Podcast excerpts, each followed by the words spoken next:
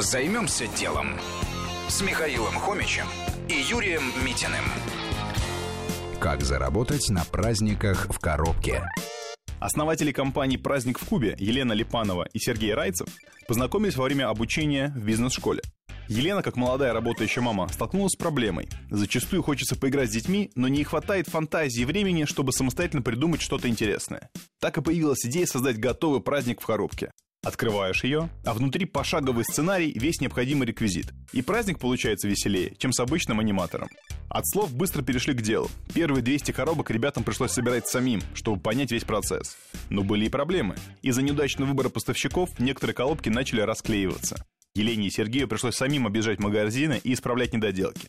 Но в целом отзывы о продукте все равно были хорошие. Многие звонили и спрашивали, когда выйдут следующие игры, даже присылали свои идеи. На старт потратили около миллиона рублей, которые пошли на производство, на сайт, а чуть позже нашлись и инвесторы. Первыми клиентами стали друзья и знакомые. Продвигались на ярмарках и в торговых сетях. Что было дальше? Постепенно в компании отладили технологический процесс. Научились работать с дизайнерами, сценаристами, психологами, разработали новую упаковку, сняли помещение. В кризис многие родители стараются сэкономить. Вместо ресторана отмечают праздник у себя, то есть коробочное решение для дома – идеальный вариант.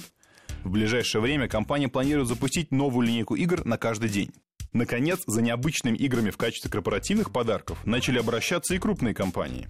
Поэтому ребята открыли дополнительное направление – разработка игр на заказ. А оборот компании сейчас составляет 15 миллионов рублей в год.